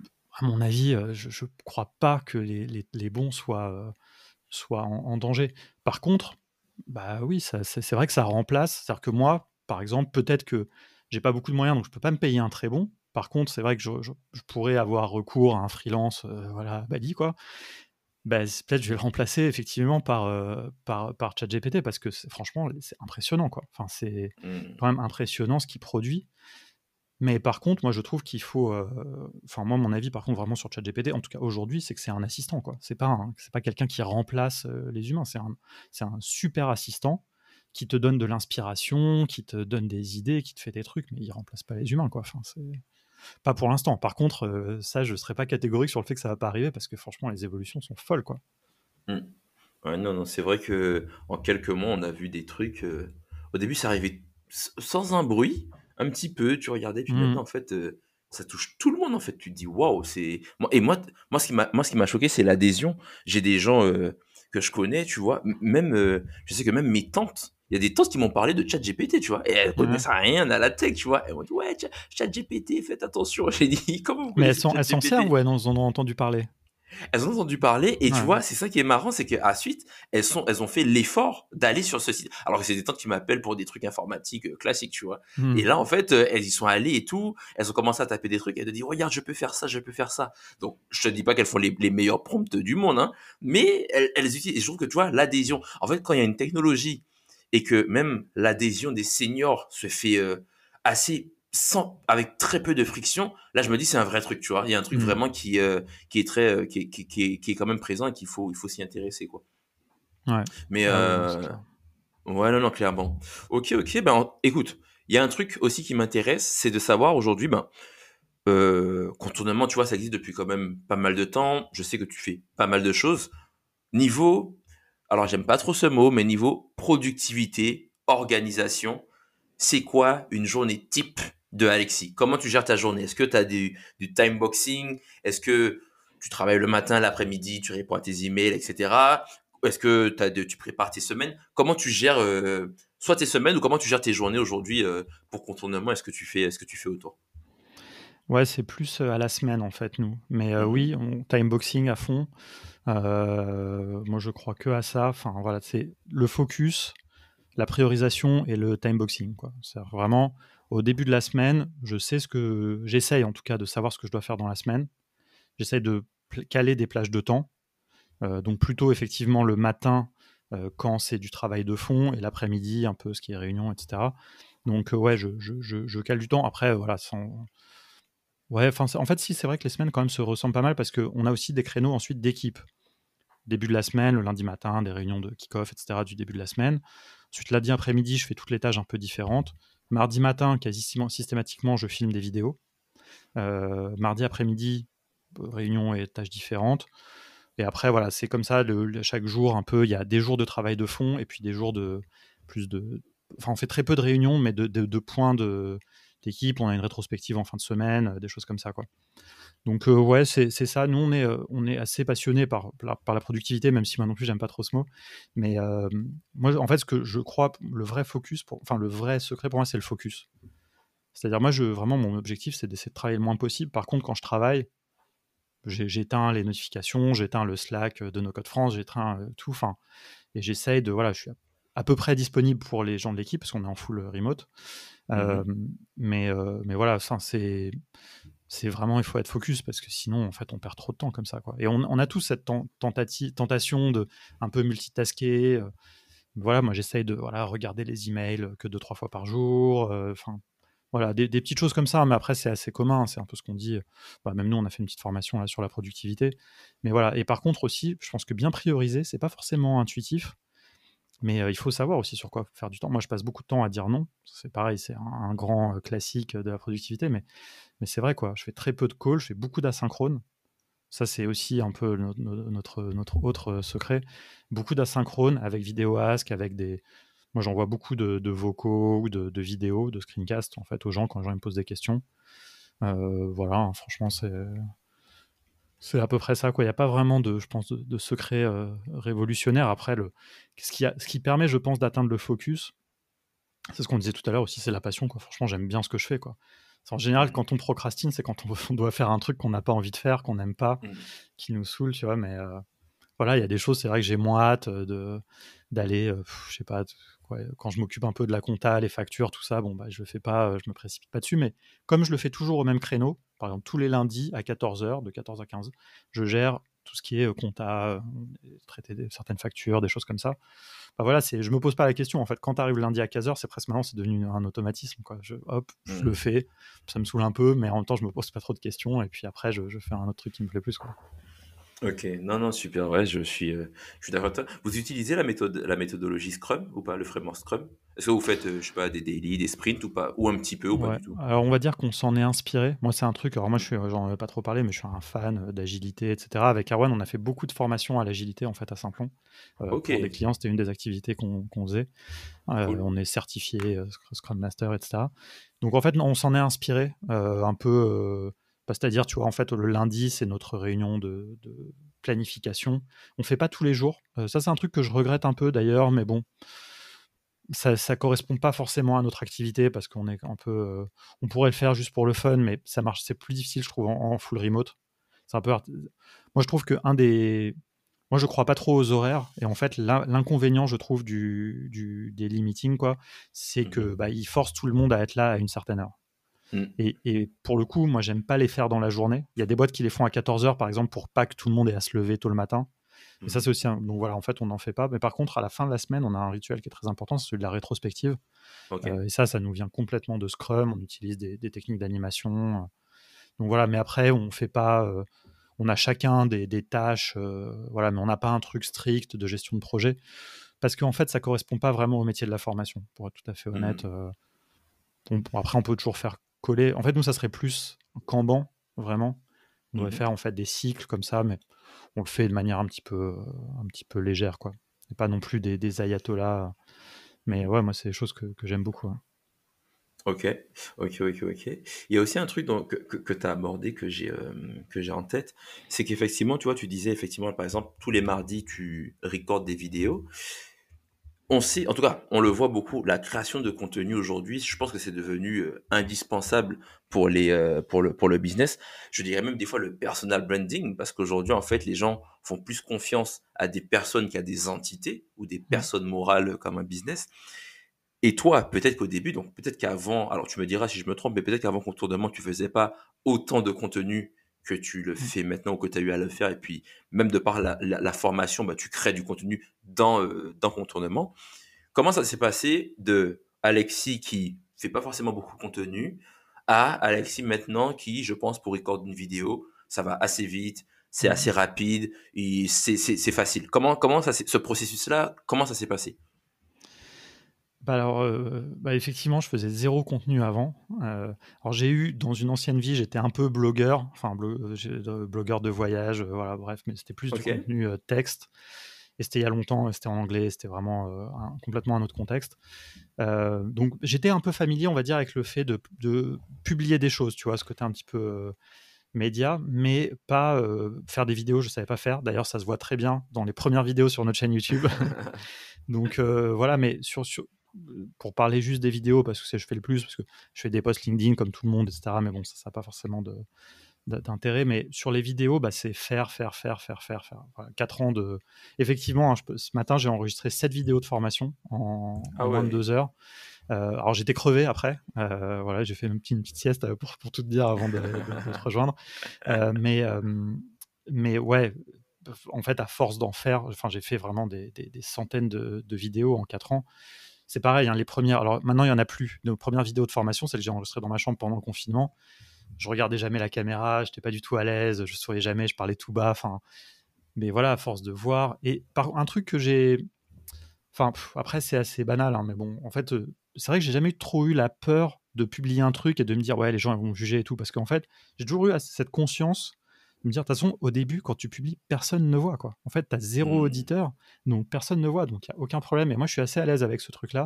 Pareil pour le podcast, pareil, j'aime bien cette, cette, idée de tu commences à zéro et tu grossis. Et par contre, il y a une vraie prime à la persévérance. Et en fait, voilà, tu vois, j'ai pas eu trop de, de, blocage. Au début, les vidéos, elles sont pourries, franchement, mais vraiment, je ne me suis pas posé de questions, j'en ai fait de plus en plus.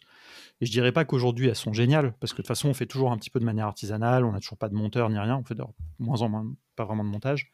Mais par contre, c'est vrai que je suis à l'aise. Je, me sens à l'aise avec la caméra, ça me fait presque plaisir, tu vois, de me dire, ok, je vais enregistrer une vidéo, je vais expliquer un truc que je connais bien sur Airtable, je vais faire une vidéo, je vais parler à la caméra. J'ai pas besoin de faire trop de prises, enfin, je suis.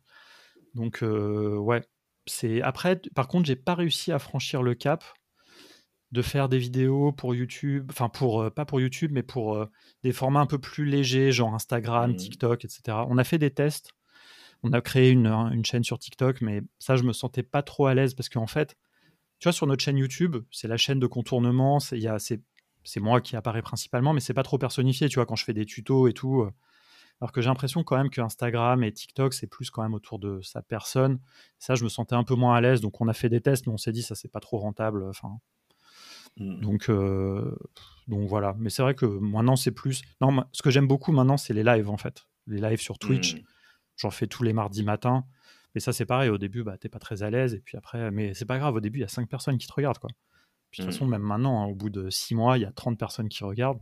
C'est pas, pas énorme. Mais par contre, je passe vraiment un bon moment quoi. quand tu as 30 personnes qui discutent avec toi dans le chat et tout. Euh.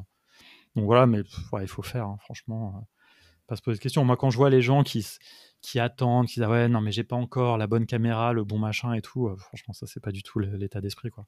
C'est pareil, hein, au niveau du matos, au début, bah, je filme avec ma webcam normale. Le seul truc que j'ai fait dès le début, j'ai acheté un vrai micro. Mais bah, par contre, j'ai un prix un truc pas cher. Et puis après, au fil du temps, j'ai acheté une vraie caméra, un vrai micro, enfin, un truc. Mais ça sert à rien au début, de toute façon, personne te voit. Et puis au début, c'est pas ça qui fait la diff, quoi. Enfin, Mm. Donc euh, voilà, globalement, euh, c'est en faisant, quoi. J'ai pas, j'ai vraiment aucun conseil là-dessus parce que c'est juste, je pense que tout le monde en est. Il faut juste en avoir envie. Mais c'est vrai que nous, une fois qu'on a vu que bah, les gens, ils achetaient nos formations, et puis moi, j'avoue que je me suis rendu compte un truc, mais ça, c'est vraiment propre à la formation, c'est que je préférais être tout seul à filmer des vidéos chez moi que me retrouver devant 10 personnes à former. Hmm. Je me dis, hop, tu fais une fois le truc, tu le fais bien, tu as, plein de gens potentiellement, si tu arrives à le vendre, hein, mais tu as plein de gens potentiellement qui vont le voir. Et ça aussi, ça donne de la motivation, quoi. Donc, euh, Hmm. donc voilà, parce que maintenant, c'est vrai que j'ai la flemme, quoi. Aller faire une formation en présentiel, c'est pareil, ça prend beaucoup d'énergie. Franchement, je préfère, maintenant je suis chez moi tranquille. Et puis si un matin je me lève, tu vois, un mardi matin je me lève et, là, et je suis pas en forme, bah, c'est pas grave, je le fais pas, quoi. Je fais Hmm. pas, je le ferai le, le- le jour d'après, ou j'essaie de, de recaler. hein. On n'est pas toujours non plus au top de sa forme. Il faut, faut aussi savoir s'écouter, quoi. Hmm. Est-ce que c'est, est-ce que ce serait pas une déformation professionnelle des, euh, du développement qui te dit souvent euh, la méthode dry, don't repeat yourself, Mm. et pour te dire qu'effectivement, tu, en fait, ça veut dire que tu n'écris pas euh, le même code deux fois, donc si tu peux factoriser, tu factorises. Est-ce que c'est pas ça, ou est-ce que c'est plus vraiment Ah ta personnalité? Oui, carrément. Non, bah, ça vient de ça, c'est ce côté très efficace, très. Mhm. C'est à la fois euh, rentable, mais c'est aussi, c'est vrai, c'est éviter de se. C'est pour ça que je fais plein de screencasts, plein de trucs, parce que c'est vrai que j'aime bien capitaliser et dire, bon, j'explique un truc une fois, après les gens, les gens ils Mhm. regardent. quoi. Ok, ok, ok. Non, super, super intéressant. Euh, écoute, euh, ah oui, il y a, il y a aussi un point, tu as évoqué ça, je, je vais quand même en parler. Est-ce que tu peux nous parler de la stratégie des lives que vous avez sur Contournement? Parce que je trouve que, je pense que vous êtes l'une des communautés euh, dans le Slack No Code France où il y a le plus de lives. J'ai l'impression, peut-être que je me trompe, mais j'ai l'impression qu'il y a au moins un live par jour, ou il y a des semaines où il y a un live par jour, il y a, diff- j'ai vu qu'il y a, de, de mémoire, il y avait WeWeb qui venait de temps en temps, Mm. euh, il y a aussi des live bubble, je crois qu'il y avait, il y avait justement euh, Thibaut de Auto, etc. Est-ce que tu peux nous parler de ça? Comment vous avez mis ça en place? Parce que je trouve que c'est vraiment. un- C'est-à-dire qu'un un débutant qui arrive dans le Slack de Code France, franchement, il a des ressources de fou, quoi, tu vois. Il peut Mm. poser des questions, et comme tu dis, c'est un petit format. Donc, euh, est-ce que tu peux nous parler de ça aussi? Et pourquoi vous l'avez fait d'ailleurs et, et comment? Bah ouais, ouais, non, carrément. Alors ça, c'est vraiment euh, propre à la, communauté euh, No Code France. C'est une conjonction de, de faits. C'est-à-dire que moi, comme je disais, hein, j'ai- un peu ce, petit passé euh, un peu média, etc. J'aime bien l'idée d'avoir une grille de programmes, tu vois, même nous, en tant que contournement, il y a un truc, des trucs, on fait certains trucs tel jour, on publie tel contenu tel jour, tu vois, la newsletter tous les jeudis, machin.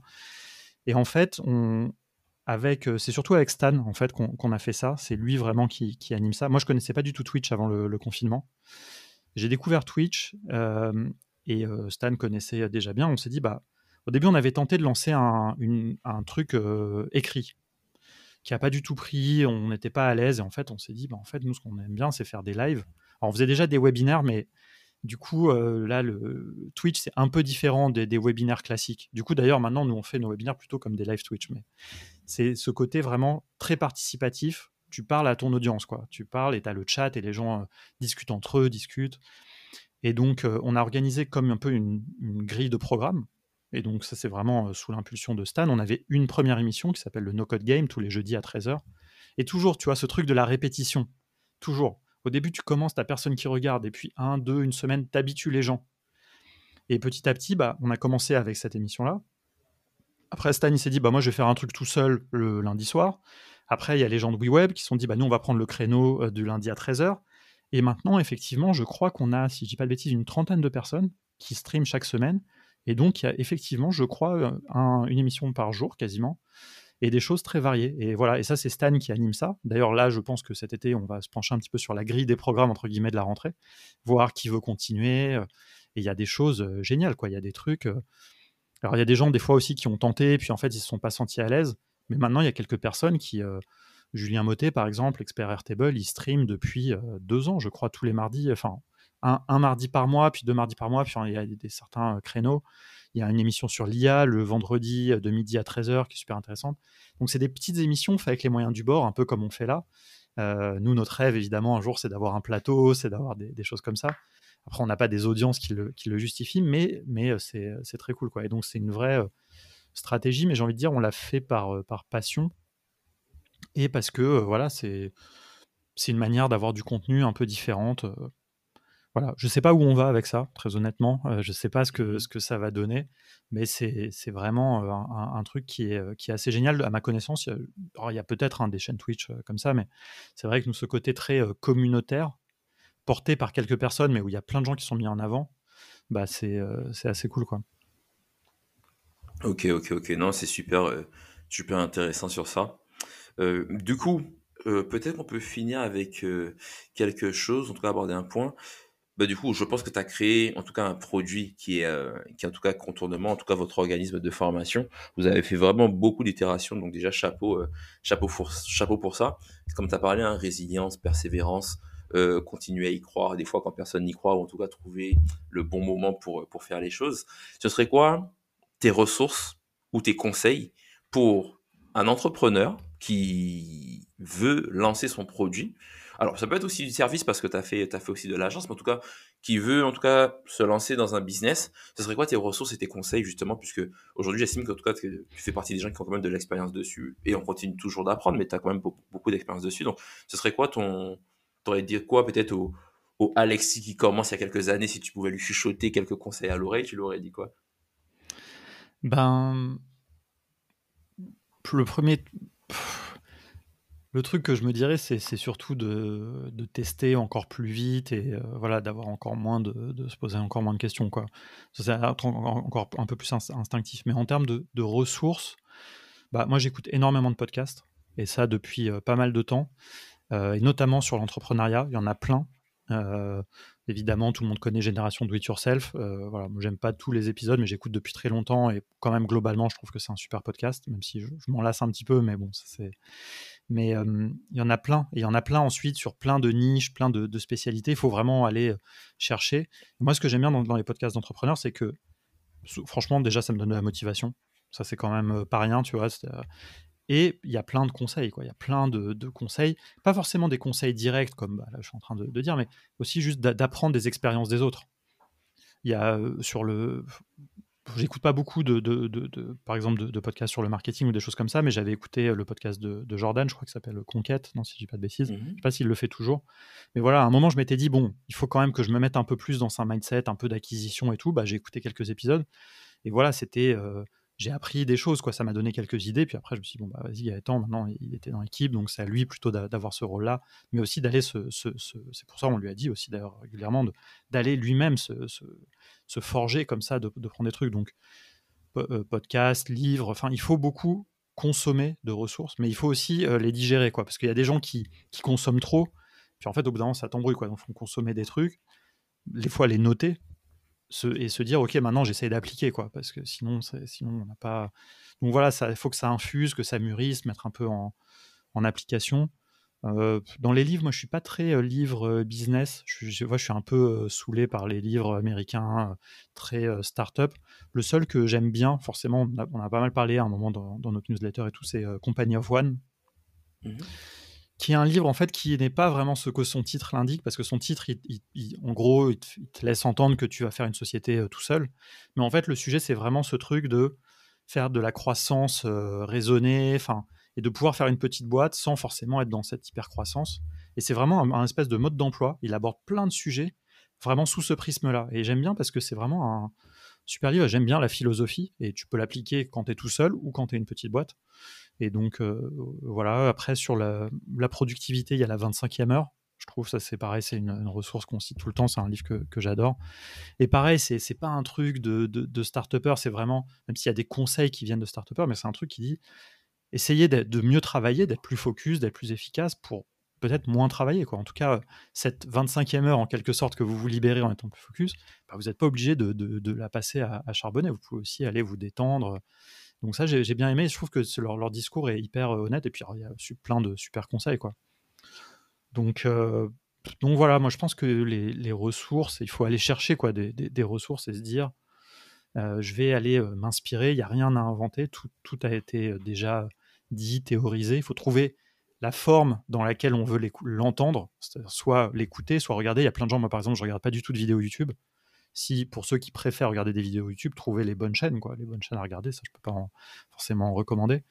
Mais voilà, et puis après euh, appliquer quoi. Parce que, parce que en fait, là dans ce que je dis, je sais qu'il y a des gens aussi, ils écoutent, ils écoutent, ils écoutent, mais ils osent jamais passer à l'acte quoi. Mmh. Et maintenant, encore plus avec les outils no-code et encore plus avec l'IA aussi. Enfin, moi, j'adore l'IA. Tu vois, par exemple, j'ai un petit euh, side project où euh, j'ai j'écris une espèce d'aventure interactive. Voilà, j'ai cette idée, c'est un peu un fantasme, tu vois, parce que je j'ai jamais été écrivain, je suis nul, je suis nul aussi. Artistiquement, c'est pas mon truc, tu vois, je sais pas dessiner, je sais pas écrire vraiment. Et ben j'ai fait une, une, aventure interactive où c'est ChatGPT qui m'a écrit le, texte. C'est moi, je lui ai donné l'histoire que je voulais faire, avec plein plein d'itérations, il m'a écrit un truc qui est correct, quoi. C'est pas. Et pareil, j'ai fait les illustrations avec Midjourney. Et en fait, j'ai fait un petit produit. Et en fait, même au pire, je vais jamais rien en faire. Mais au moins, j'ai fait, ça m'a permis de pratiquer. Et ça m'a fait un assistant. Mais l'idée, elle vient de moi. Je lui ai pas demandé, dis-moi une idée de, side project. Quoi. Enfin, mmh. Et euh, c'est un super assistant. Et après, moi, j'utilise les outils no-code pour implémenter le truc. Et puis après, je vais essayer peut-être, pourquoi pas, d'aller le vendre, tu vois, je sais pas. Enfin, essayer de voir s'il y a des gens que ça intéresse. Ou alors, je donnerai gratuitement pour voir les retours des gens. Mais il mmh. faut, il faut faire, quoi. Il faut faire, il faut. Il n'y a plus d'excuses aujourd'hui, en fait, avec toutes les ressources qu'il y a, qu'on vient d'évoquer, avec les outils no-code qui permettent d'implémenter on peut, on peut faire des choses. Quoi. Il ne faut pas se dire ah ouais, mais je le ferai un jour euh, quand j'aurai quitté ma boîte que je déteste. Euh, enfin, tu vois, non, il faut, il faut, il faut aussi euh, faire, faire des choses. Quoi. Ok. Ouais, non, mais très très cool. Bah, je, t'enverrai le lien de, de Historia, c'est un petit sas que j'avais monté en 21 jours. Et justement, c'était pour des histoires pour les parents qui n'ont pas le temps de raconter des histoires. Ils mettaient un sujet et ils avaient une histoire qui était, qui était générée.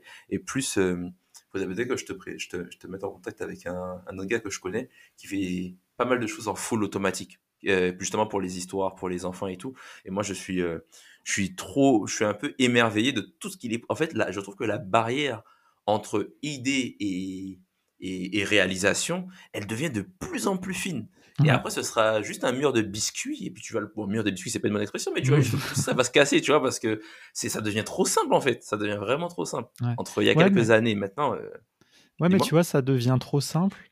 Mais sur la technique, ça n'empêche pas que le, l'idée, l'exécution, tu vois, parce que même, tu vois, par exemple, là, si j'arrive à faire mon truc, ça veut pas dire que derrière, les gens, ça va leur plaire. Ça veut pas dire que je vais même mmh. arriver à le présenter à des gens.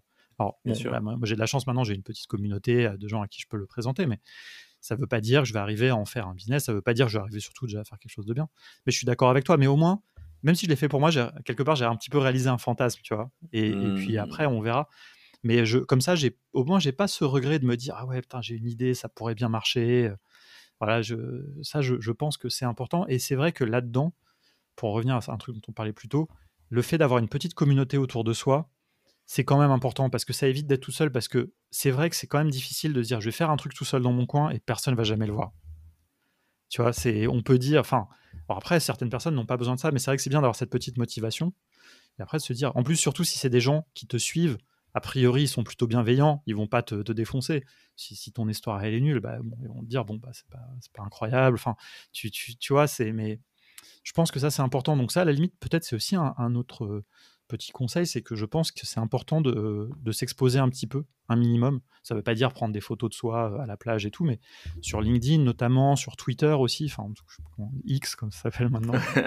Exactement. mais il faut avoir une petite communauté de gens et il faut aller vers les gens aussi. Il faut dire aux gens, mmh. tiens, euh, toi, ce que tu fais, c'est cool. Il faut, il faut nouer des, relations pour que, comme ça, quand on a des idées, des, choses, et eh ben, on puisse les, présenter. Ça, je, pense que c'est important. Pas rester tout seul dans son coin. Non, mais clairement, on en revient à ce qu'on disait, hein, ça prend du temps eh ben, de donner des relations, de confiance, d'échanger. Ouais, prendre le temps quelques minutes par jour, hein, d'aller échanger avec des gens sur d'autres créateurs, ça peut être, ça peut être trop, trop, trop intéressant. Mmh. Mais franchement, super épisode. Où est-ce qu'on te retrouve si les gens ils veulent parler à Alexis, euh, te contacter, subir ce que je vais leur envoyer. Euh, non, bah, le, Twitter et LinkedIn, j'ai envie de dire, même si je, je, alors je poste pas énormément, je me force, hein, pour, pour, être honnête, sur ces, sur ces, hein, je me force un peu à le, à le faire, mais je pense que c'est important. Euh, mais en tout cas, pour me contacter, c'est les meilleurs endroits. Surtout LinkedIn, on va dire. Pour moi, j'accepte tout le monde. J'ai une automatisation qui fait que j'accepte tout le monde de toute façon. voilà, je, le dis parce que franchement, je, pour moi, je, ne vois pas du tout l'enjeu d'avoir euh, des, que des relations euh, qu'on a choisies sur LinkedIn. En tout cas, personnellement, je n'ai pas forcément compris. Euh, donc euh, voilà, moi j'accepte tout le monde, euh, je regarde tous les messages, je réponds aux gens qui m'envoient pas du spam évidemment. Ceux qui m'envoient du spam, c'est pas grave, je regarde aussi parce que des fois ça m'intéresse parce que il y a des gens qui sont quand même super créatifs. Il y a des gens, tu sais, gros comme une maison, mais ça me prend mmh. pas de temps en fait de, passer. Je, je, supprime même pas la relation, je laisse, je m'en fous. Parce que je me dis que ces gens-là, ils rentrent dans mon réseau, donc quelque part, peut-être qu'ils vont aimer aussi un truc que je vais poster un jour. Euh, voilà, sur Twitter, par contre, la, manière dont c'est fait, on voit pas toujours les messages privés, donc ça, c'est pas trop meilleur moyen. Et après, le meilleur, meilleur moyen de me contacter, c'est sur le Slack de No Code France. Quoi. Là, là, je suis tout le temps, je suis disponible. Donc, euh, donc voilà, mais je ne publie pas énormément en, mon nom, à part un petit peu sur LinkedIn. Quoi. Ok, super. Bah, de toute façon, on mettra les liens dans les liens dans la description. En tout cas, encore une fois, Alexis, merci pour ton, pour ton temps. Je pense que c'était vraiment, vraiment un épisode qui a apporté beaucoup de valeur et puis c'était, encore une fois, très sincère et très, très rapide, comme les autres épisodes du podcast. Donc, euh, très cool. Merci en tout cas à toi. Et puis, hâte de voir ce que, ce que vous allez faire avec Contournement, quoi. Bah, merci beaucoup. Merci pour l'invitation. Et puis, bah, écoute, on va essayer de faire des, des choses cool que, que, tout le monde, que tout le monde aime. Super, ciao, ciao. Bah, merci beaucoup encore. Salut. J'espère que vous avez apprécié cet épisode et que vous en êtes sorti grandi. Si c'est le cas, n'hésitez pas à nous laisser un avis positif sur la plateforme d'écoute que vous utilisez. Cela nous aide beaucoup. Les liens évoqués durant cet échange sont en description de l'épisode. Ce fut un plaisir pour moi de vous accompagner durant ce moment. Je vous dis à très vite, et souvenez-vous qu'il suffit d'un pour cent d'upgrade pour évoluer.